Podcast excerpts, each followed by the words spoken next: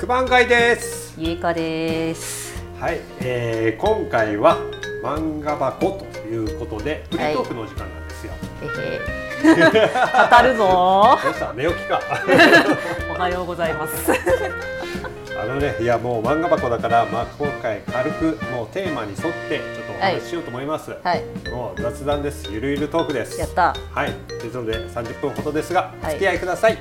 語るぜ。はい、よろしくお願いします。お願いします。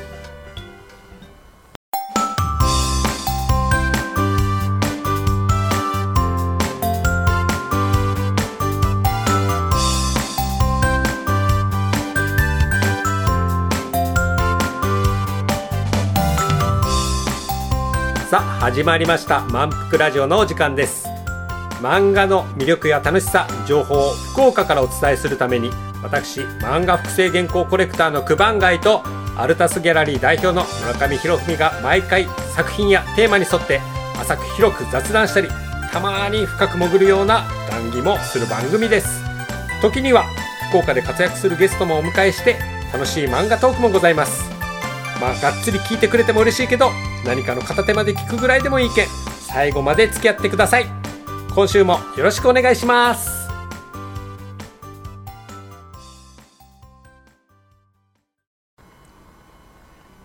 漫画箱のコーナ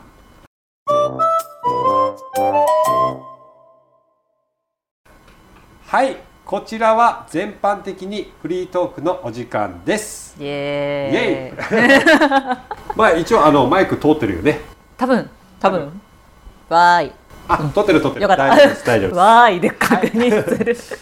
というわけで今回のねテーマは、あの闇落ち。闇落ち、闇落ちってわかりますか？わかりますよ。好きですよ、闇落ち。うん。悲しいけど。ど。悲しいけど悲ね。しいけどうね。ん。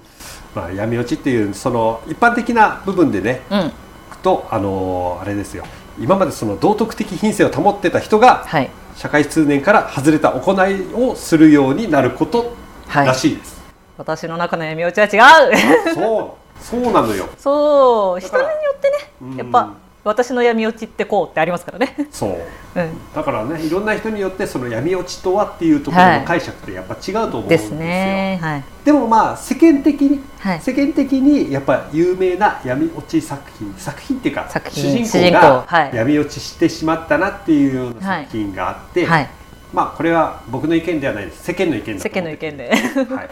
それはあのエレン・イェーガーとああ、はい。八神ライト、はい。はい、このお二人はなかなかの闇落ちだとほ言われております。う。なるほど。ははい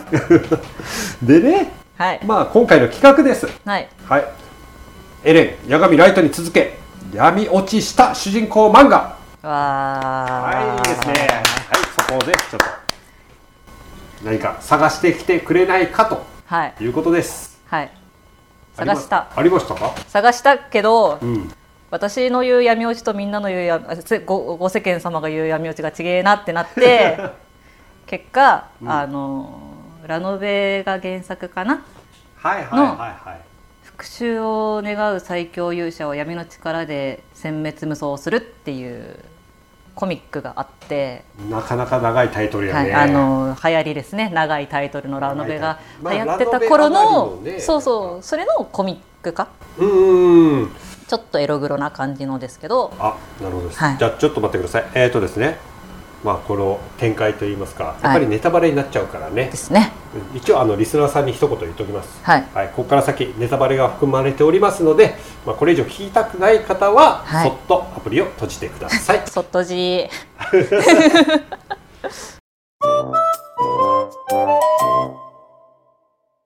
はいじゃあそういうことでははい はい、行きましょうかね、はいまああのね人の不幸は蜜の味と言いますかねキャ漫ン画にとっての面白さを予想しない展開にとですですね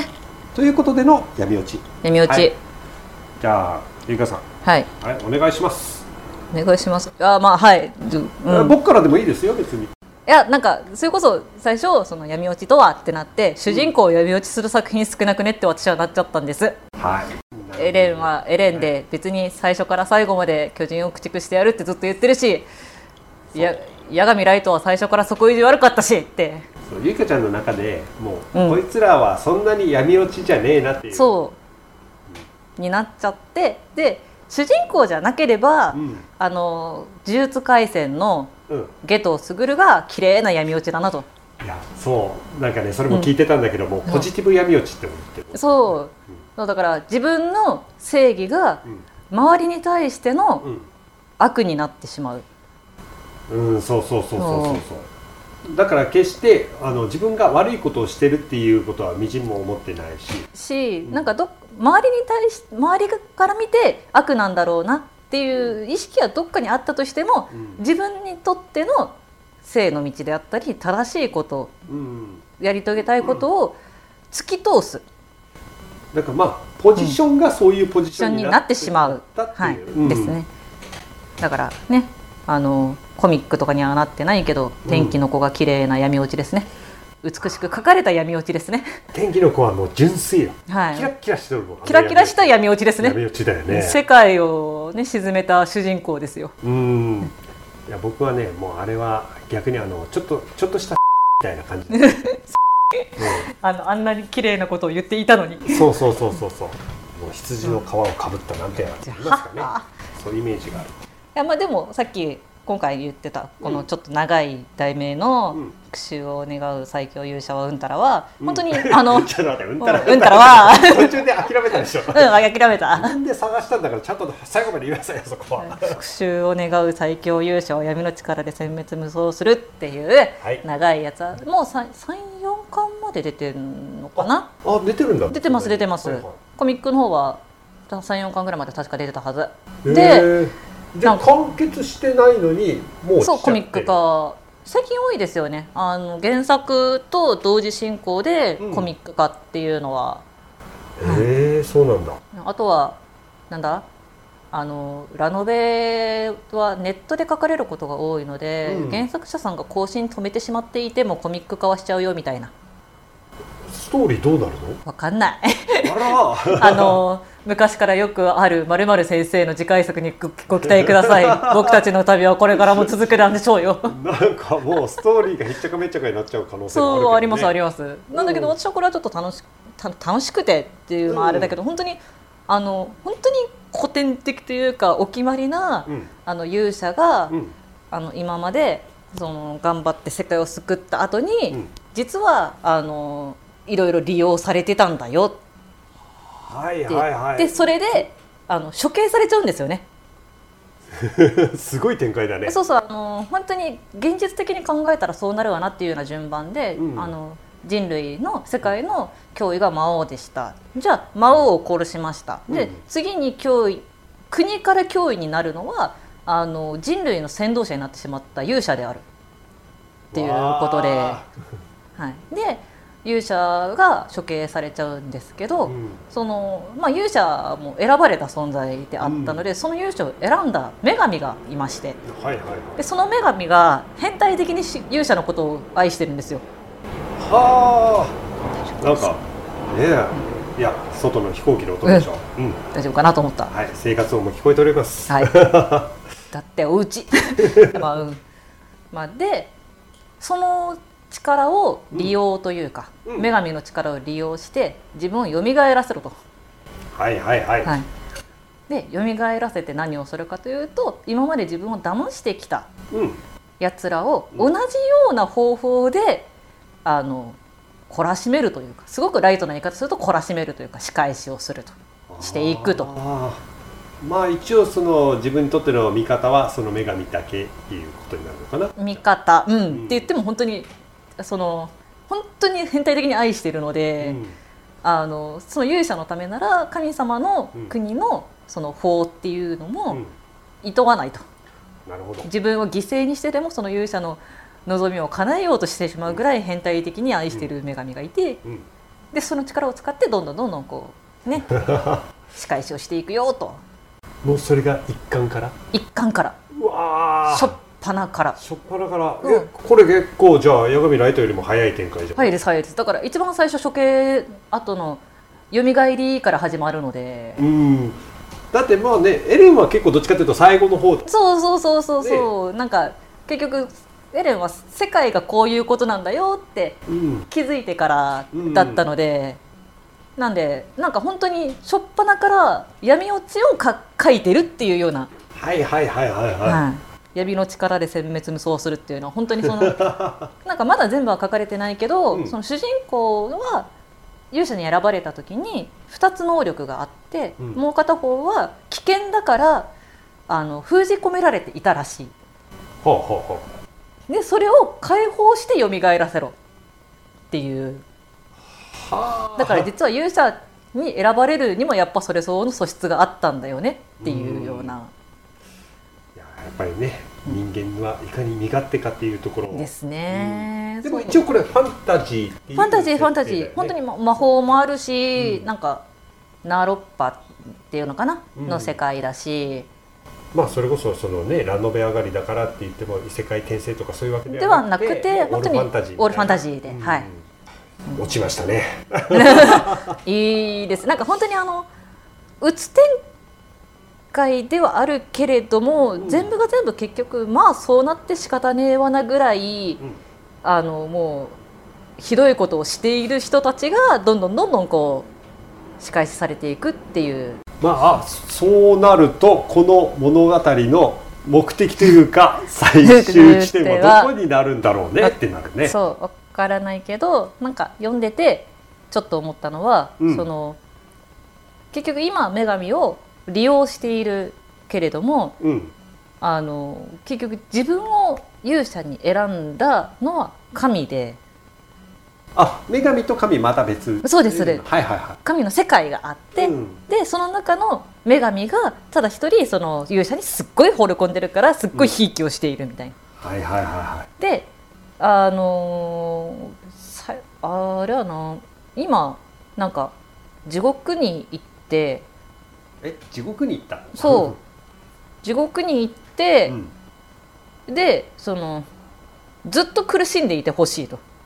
自分にひどいことしたやつらはそうあだから、あ。はい転生なんてさせるかよはいはいはいではい。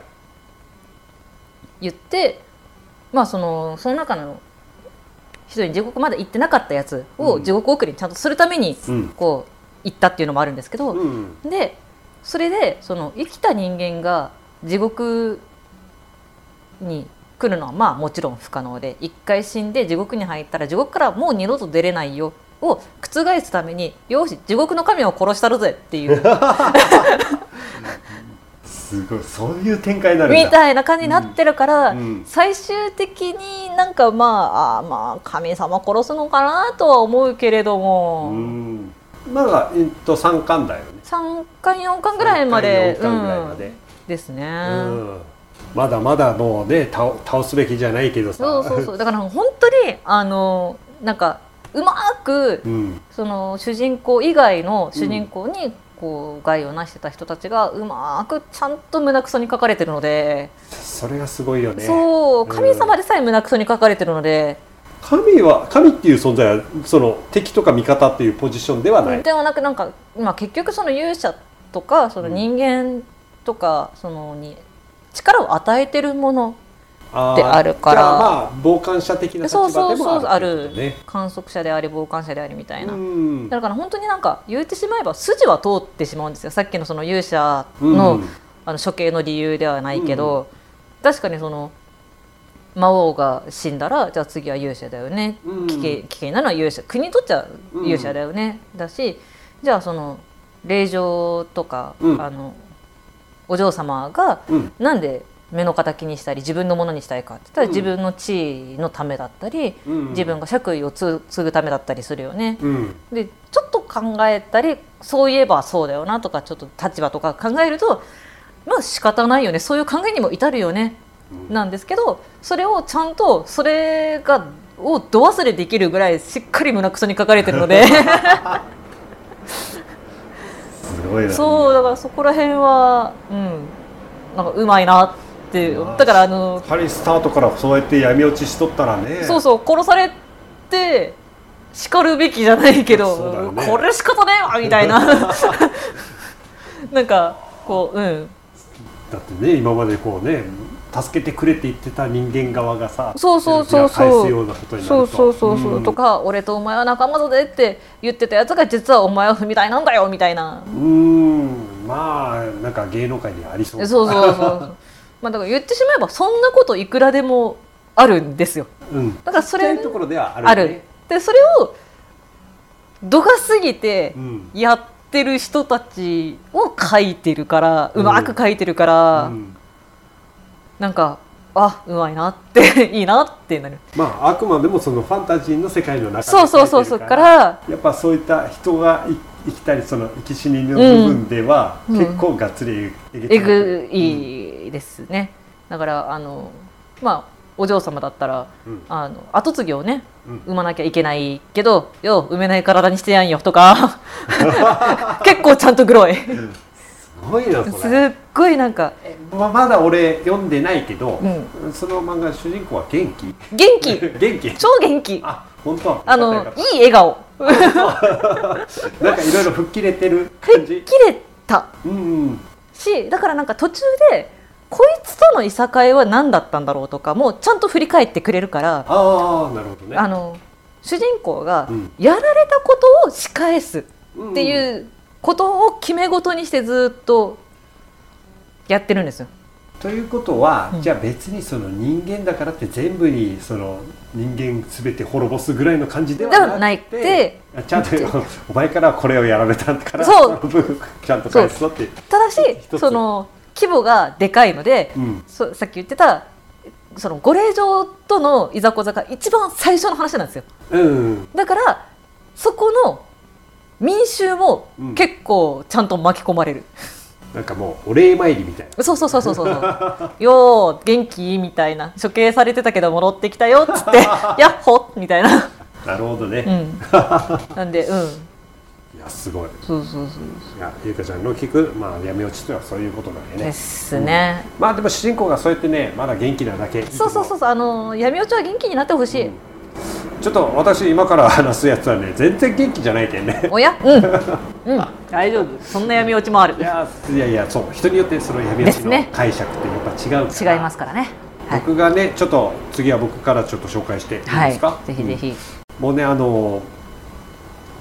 じわじわとはいそんなあのゆかちゃんの漫画みたいにいき なり上からポンとやバるッしみてたいなわけではなくて、うんもうキラキラしていた人かはいら全13巻の漫画なんですけど、はいじわじわじわじわとこう家庭のはいはい環境によって振り回され、はい闇に落ちていくという主人公を描いた漫画がございます。はい、はい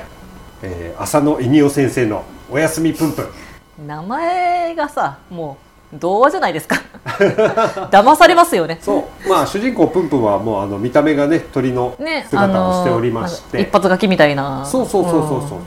うだからそれって逆を言えば、うんあのどんな主人公でも当てはまる当てはまっちゃううんあえてその自分にも当てはまるような感じで、うんうんうんうんどこにでもいるっていううんイメージで書かれたんだと思います、実はこういうのってひっそりいるんだよあるんだよみたいなそうそうそうそうそう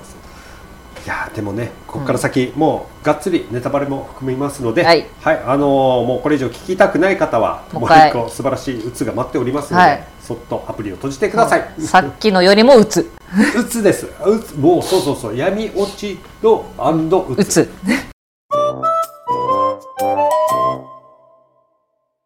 おやすみぷんぷんはね、あの、キングオブうつとも呼ばれてマジいるで作品です。そう名作ですけどね。絵がうまいからなおさらなおさらね、本当。に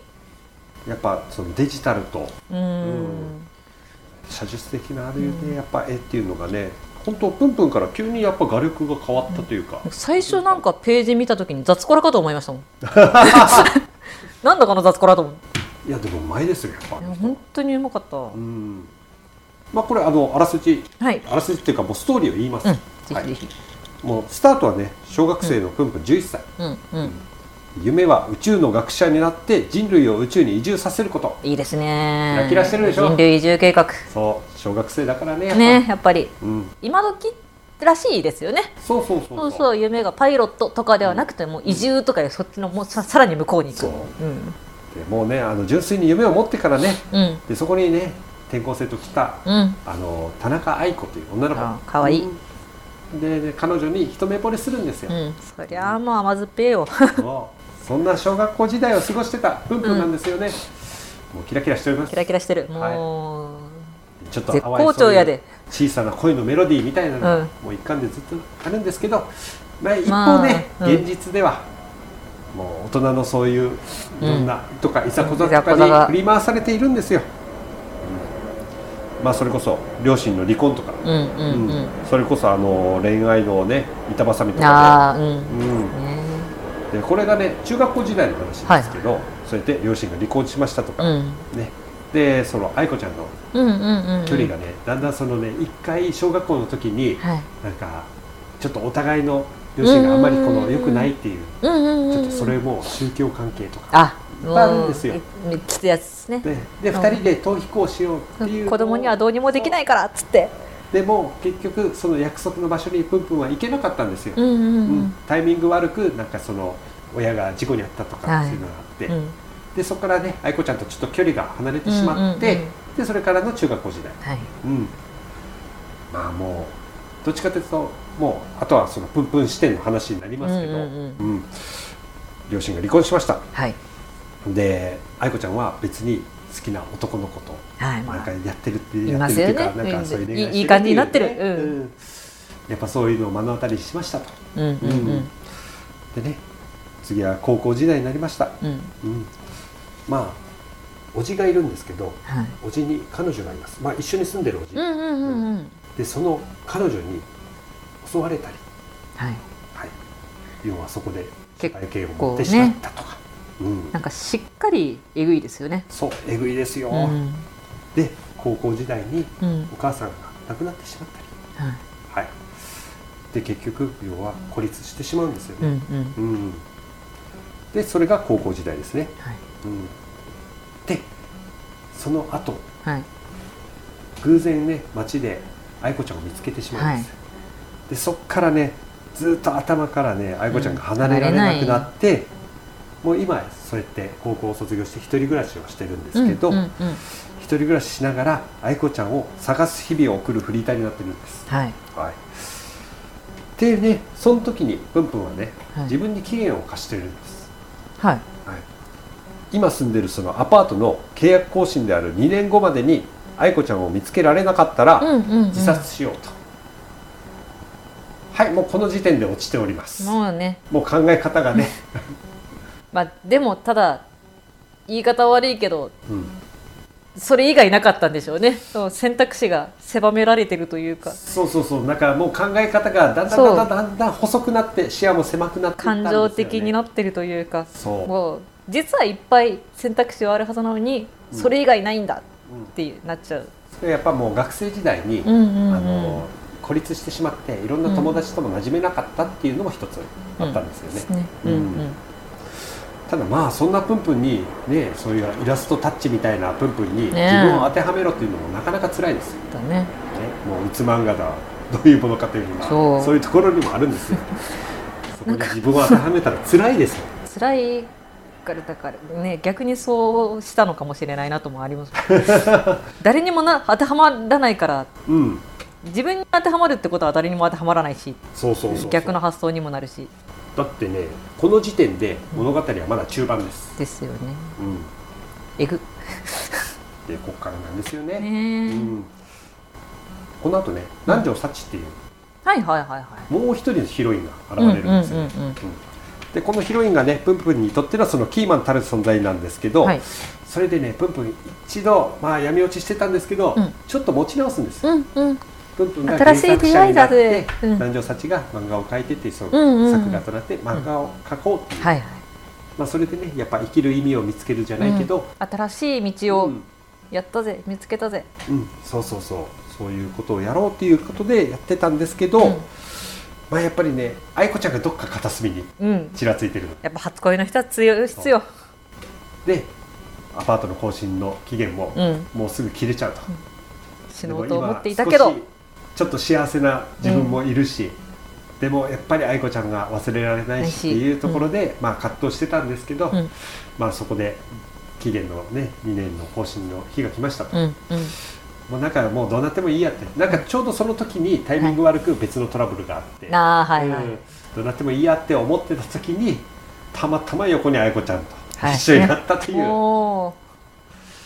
まあここで揺さぶられちゃうんですよねういいですね運命的とはこれまさにこれそうだからもう本当お互いそれぞれそのね探してたわけではないんだけど、うんそうやって偶然出会ってしまったっていうことで、うん持ち直してたそのねちょっと闇落ちから回復してはたいプンプンが、またそのまあ愛子ちゃんとの出会いによって、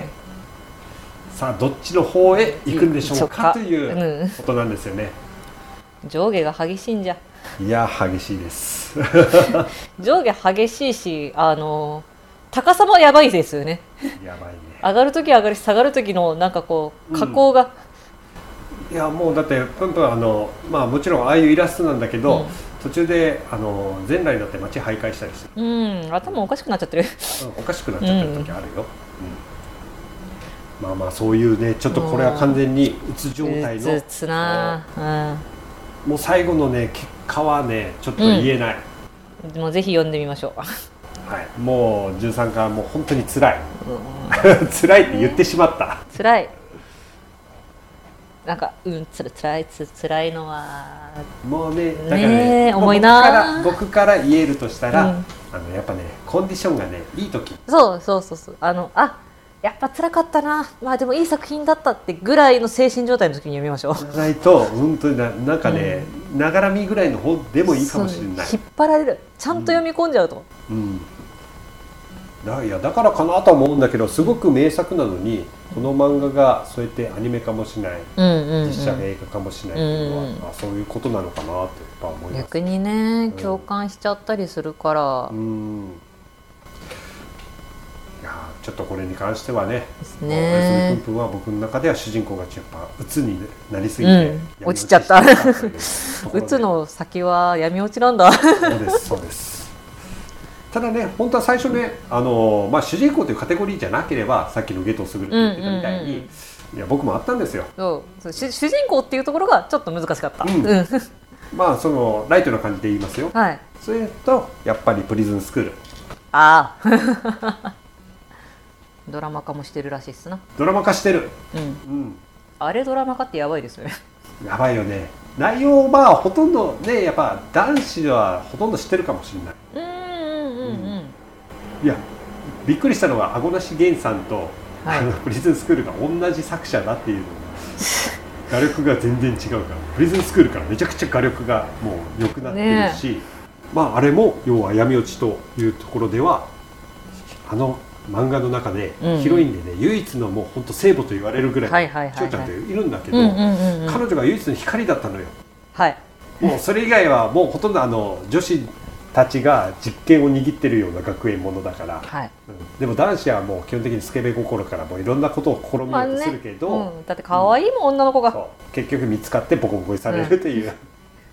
男子をフルボッコにするための漫画 でもその中でも主人公とその千代ちゃんってヒロインの女の子、うんうんうんまあ、生徒会長の娘あ娘じゃない妹なんだけど、妹はいそうまあなんとかかんとかちょっとこう距離が近づいてから、はいまあ、恋愛告白というところまで来てたのよね。うんうんうんうんでも最終回のあたりでもう主人公が今までやった悪事悪事じゃないけど、まあ、食べそうとしたこと、うんうんんもうそういったことが全部ばらされると、はいうんでもそれでもあのー彼女ははいあのー主人公のことが好きだと、うんうんちゃんとその前向きにちょっとお付き合いしようみたいな感じになってたのに,、のにそう最後の最後で、ああ主人公のあの要はズボンの中に私のパンツ履いてるのよみたいな感じで女物のパンツを履いてると、うんまあ、そういったところとかも全て、ははいいまあ、ビジュアルとしてばらされて、ちゃんと、はいちゃんと全部はい、そして、まあ、最終巻の最終話、一番最後のページで、はい千代ちゃんは見事に闇落ちしてしまいましたと。最終話の最終もうマジでそこで闇落ちされるとこの後はってなりますよね だからもうねあいやバッドエンドなんだろうけど、この後はまあ確かにもう絶望しかねえなとはなる、いやむしろこういうラストなんて思って、ういかにももう続きかけそうな勢いうんなのにうんうんはあと思ってでもそういった意味では衝撃的うだ、んうんなんかもうなんかアフターとかなんかああるだろうみたいなそうそうそうそうそう番外編とか書くんじゃないのかなとかも思ったけど全然ないですよね一切書いてうない、んそれ以降作品いっぱい出してるもう別の 別の作品いっぱい出してる飽きた飽きたのかな飽きたかもしれないいや面白かったよフリースクールは、 はいうんい、やもうだから漫画とかはね作者さんのモチベーションですから そうそうそうそう、うんうんもうどんだけ書いてほしいって言ってもいやもうこれはこれで終わりですって言われたらあそうですかともう納得するしかない、そうちょっとなんかねプンプンでちょっとズーンとなってるところ、うんプリズンスクールでちょっと今持ち直しましたけど、んみんなそれを読んで笑ってくれそうです女の子は可愛いぞプリズンスクールいやは本当ね可愛いほんよと可愛いうんうんあ俺昔全然話変わるけど、はプいリズンスクールで副会長が使ってたムチャはいはいはいあれをあのこれあれってあの乗馬用のムチ、はいバジョウムチですね、うんはいあれをあのまあ友達にはい通販でプレゼントで買ったことが いやアマゾンで当時はねああありますね1900円ぐらいで買えた、おやすうんうん、でもちゃんとしっかりとしてうんるうしんね、うんうん持ってるかな持ってる かなでもあれですよ馬上道はあのちゃんと痛くなるのでいや音だけとかはいやあのいやいやでもそんなにそんなに痛くなかったよ打たれたそれは打ち方がうまかった打ち方がうまかったのかなあの本当うまい人はすっごい痛そうな音を出すのがうまいのでああそうですそうでうす、んだからなんだっけそれこそナインテールとかあのばら先がばらけてるやつはいはいはいはいはあれとか逆に難しいあれですねすごいよねそうだからなんか普通にやってもバラバラになる綺麗な音出ないしじゃあうん綺麗な音出そうってするとちゃんと痛くなっちゃうから痛くないように綺麗に痛そうな音を出すっていうあれは技術ですね技術はいえーそういう無知ってないのじゃんあ痛くないけど音だけはすごいみたいいやもうそれはあどうなんでしょうね開発次第じゃないですか私はそういう技術面で頑張ってる人しか知らないですなよくあの革の革のベルトをさこうぐるっと輪にしてからあーパーンってなるやつあれ音だけはすごくいい音だけはねすごく、うんそうだからそれですよねそうそれをちゃんと対人でできるかどうかそうそうそうそうそそううそうねじゃあ何の話をしてんだ本 当だよだって無知って言うからそうそうまあ、さ今回はねそういう感じで闇落ちの闇落ちテーマにしました、はいうんまあ本当はいっぱいあるんだけどねそうあのーなんかだからその今のあのーよく言われてる闇落ちで言うなら、うんそれこそあのコードギアスであるとか、うんうルんルーシュなとかそうアニメとかもね含めたらもっといっいっぱいあるかぱいあらるねけど、私はコードギアスも別に闇落ちじゃなくねってなってるそう闇落ちの定義は人によって違いますかせらやねん、うんだからねさサブだったらみんな闇落ちしてるしねそうですよ、うん ライトにねもういっぱいいろんな視点を持ってからそううんもう自分の闇落ちは自分の闇落ちで、うん他の人の闇落ちはああそういう闇落ちもあるんだなでいいと思いますいやいやありがとうございますはいありがとうございます、はこちらこそもう今回のね漫画箱闇落ちしたというちょっと暗いお話になりそうでしたけど、本当だ よはい。 プリズンスクールで持ち直しました。はいあでも私がおすすめしたのもあのー胸くそがどんどんどんどんこういい感じです、はい、はいちゃんとタイトル言いなさい。あ復讐を願う最強勇者は闇の力で殲滅無双するは、ね、結構スカッとするうん。エログロが大丈夫であるならばスカッとするタイプのまあ、ファンタジ漫画ーでもすやっぱそこはつきものだね。ですね、うんはいや、ありがとうございます。はい僕もちょっと読んでみようと思いまいす。ぜひぜひははい、い。ではでは、以上、漫画箱。はい、エレン、八神ライトに続け、闇落ちした主人公漫画のコーナーでした。はーい。ありがとうございましたありがとうございましはい、おしまい。たはい。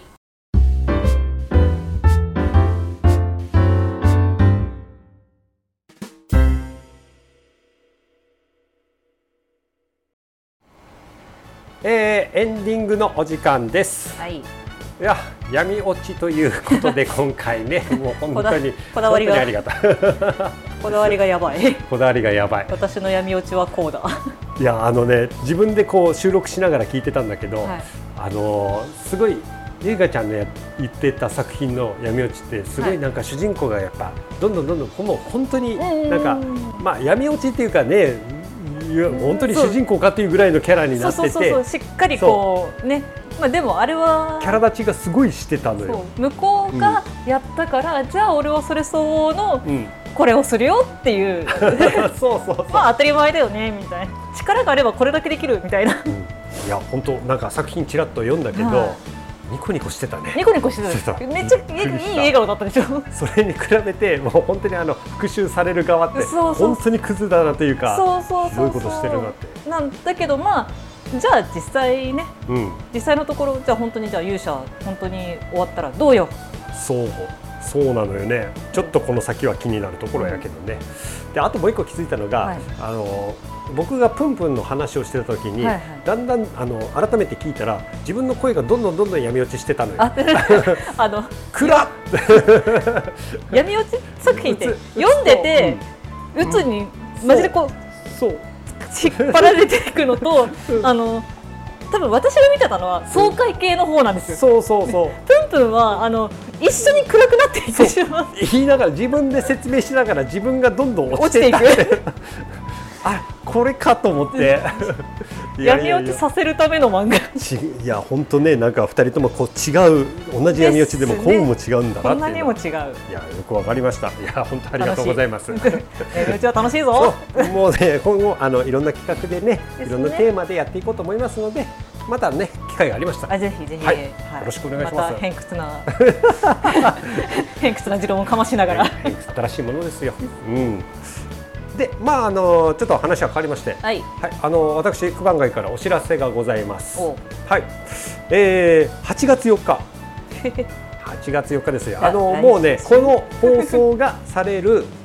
そうなんですよ。日もうあの今週の金曜日、やば。うん、なんと久しぶりにあの私あのイベントバー北んバー夜猫をおお。やろうと思い ます。素晴らしい。何ヶ月ぶりですか。そのさもう客観的に言っておりますけど、あれ今回助手としてあのゆうかちゃんお手伝いをお願いしてますので、えいやいやいやいや何の力にもなれませんが立ってるだけなやいやいやついやいや私あのカウンターでずっと作ってるだけですのでい やいやお客さんに持ってきてくれるだけでも十分ありがたいです、はい、 頑張ります。はいよろしくお願いしますはい。え場所は、えー雑所の熊から徒歩3分にございますイベントバーエデン福岡にて開催いたしますで時間は17時から23時まではい。はいでまあ、タイトルその企画のタイトルとしては「満腹おかわり」と題しまして、はいえーまあ、今回もですねあの僕のコレクションしてあるあの漫画の複製原稿を惜しみなく飾っているという空間にしておりますいい空間ですね。そうです非常にそんなねサブカルな空間で、まあ、ぜひともこのお酒を楽しんで、オタトークに饒舌になっていただきたいと思います、もういろんな人と語ってください。語ってください、いや俺の推しはこれだと。いやもうそうですそうです、ね、闇落ちの作品どんどん語ってください、みんなと語ってください。えー、もういっぱい語ります語り語りますじゃない飾りますので飾りますと はい 僕が語るお店ではそうですよお酒を誰が作るんだとそうだから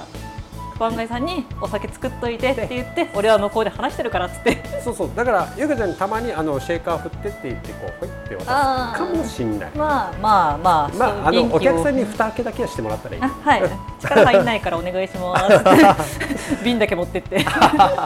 お手伝いとはおいやいやよろしくお願いします願いしま すでちなみにね今回ちょっとねサービスがございましておいつもあのおつまみとして販売しているアラブのつまみよっていう、まあ、紙コップに入った、まあ、おつまみなんですけど、はいこちらですねそうですこちらなんと今回来てくれたお一人様1個サービスとして差し上げることにしております。おー素晴らしはい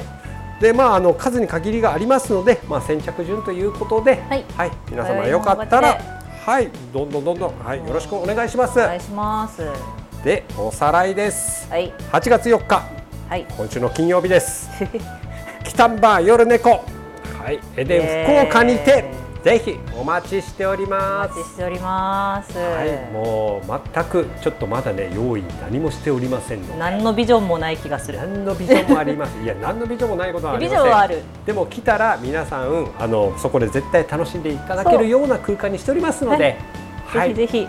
はいこう夏の夜に涼しいところでそうですよみんなでお酒を飲んではい漫画とかアニメとかいろいろ好きなものを語りません、はいぜひともはい語ってください、はい以上九番街からでしたははーいーいではまた次回楽しみにお楽しみ に